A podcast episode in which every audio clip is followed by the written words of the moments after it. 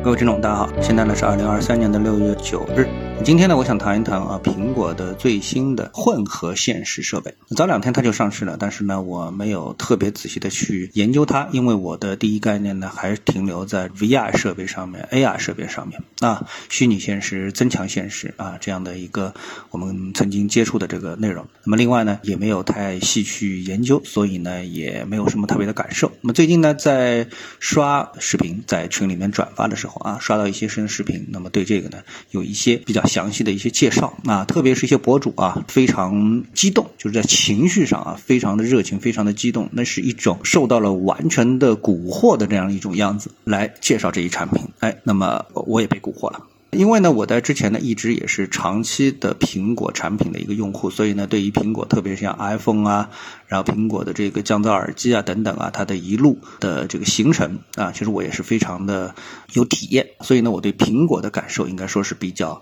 真切的。所以在看到了别人的介绍之后呢，我发现呢，这款产品呢，确实非常有可能呢，再次成为苹果的一个划时代的一个产品。那么从个做投资的角度来说的话呢，啊，一个投资人的角度来说的话呢，那我觉得这一产品啊，我们可以分两个维度去讨论。第一个维度呢是投资的角度，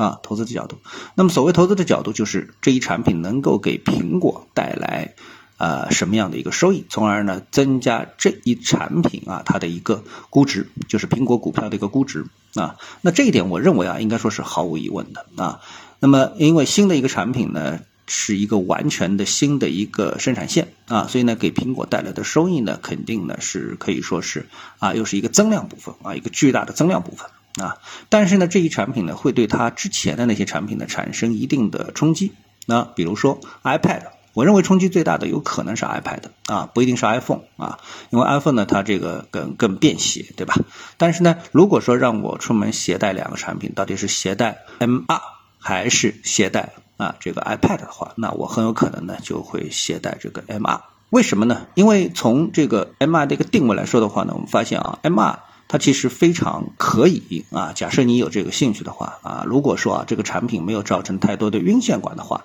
其实它能够代替就是 iPad 几乎所有的功能啊，并且呢比它更为增强啊。它可以代替电脑，它可以代替 iPad。啊，因为你把这个头盔啊戴在眼罩啊戴在这个眼睛上，戴在头上的时候呢，那你可以呢起码能够啊看到一个一百英寸的这么的一个屏幕啊，所以在这个屏幕上面，你想 iPad 只有多大啊？所以呢，在这个屏幕上你实现任何的这种观感啊，包括呢这个虚拟键盘，你用虚拟键盘来操作呃一个电脑，把这个呃眼罩啊当初是一个屏幕。啊，电脑这个屏幕啊，加主机，然后呢，你自己呢虚拟一个键盘，其实这些呢，你完全可以呢这个替代 PC 的这个功能，或者是笔记本电脑的功能。所以这一块呢，我觉得对这些啊产品的冲击啊，可以说是非常的大。那么另外呢，就谈到生活的部分啊，因为从生活的部分来说的话呢，我们大家都知道，电子产品呢可以给我们的生活呢带来非常多的体验。苹果呢最大的一个优势就在于它能够把这种体验的功能呢做到极致。啊，做到极致。那么也就是说，你看我们在智能手机没有出台之前，大家呢也用过啊其他的一些智能手机啊，像之前我用过 Palm 的智这个智能手机，我不知道大家这个呃有多少人有这个印象啊？包括啊像这个黑莓啊，但是呢最后都被苹果打败了。为什么？啊，因为就是这个交互体验的功能，苹果做的特别的好。啊，同样的 VR AR 的这个设备，同样的一个头罩，如果苹果一旦出现的话，那其他人跟它相比，在这个使用的感受上，肯定也是落了一大截啊。那么在未来的技术上，大家都在啊争相的这个之前啊，在研究元宇宙啊。那么元宇宙的入口是什么呢？那么大家都知道是需要这么的一个头戴式设备啊。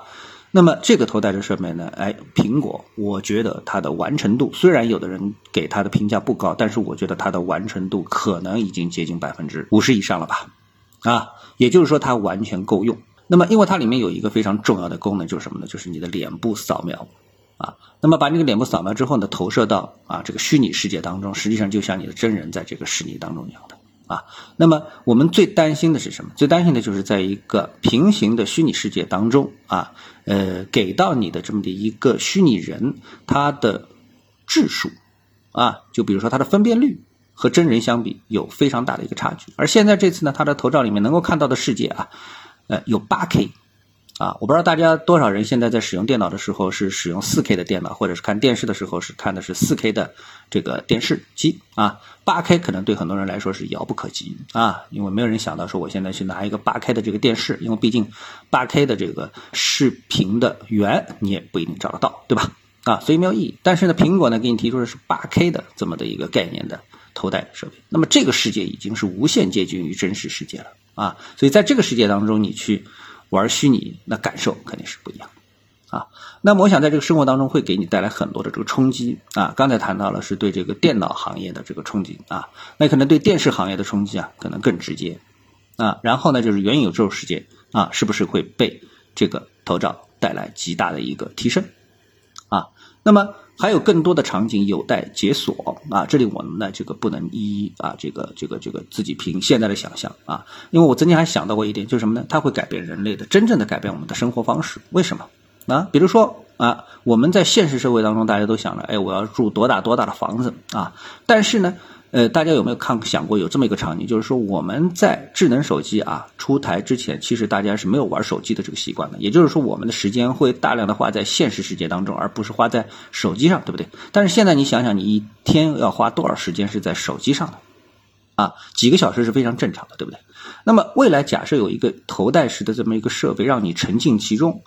啊，无论是工作还是学习还是娱乐，这时候你到底有多少时间去照顾你的现实社会呢？那么这时候你说你住多大的房子，啊，还有多大的意义呢？啊，因为你已经使用不了这些现实当中的这个设备了，因为你可能长时间的啊，就这个沉浸在自己的虚拟世界当中，而且不得不沉浸其中，就像你低头看手机一样的，因为你低头看手机的时候，你只需要一平方米就够了，对不对？啊，道理是一样的。所以我觉得啊，未来人类的生活方式可能会会因为这种科技的产生，包括 Chat GPT，包括这次的苹果的 MR 头戴设备，以指数级的速度迅速的发生改变，啊，人的价值观、人的世界观啊、人的三观都会因此而发生改变，啊，这是人类的这个社会啊，它这个向上向前奔跑的这个速度啊，再次得到提升，可能用不了多久，我们所看到的世界就不是现在这个样子了。好，谢谢各位收听，我们下次的节目时间再见。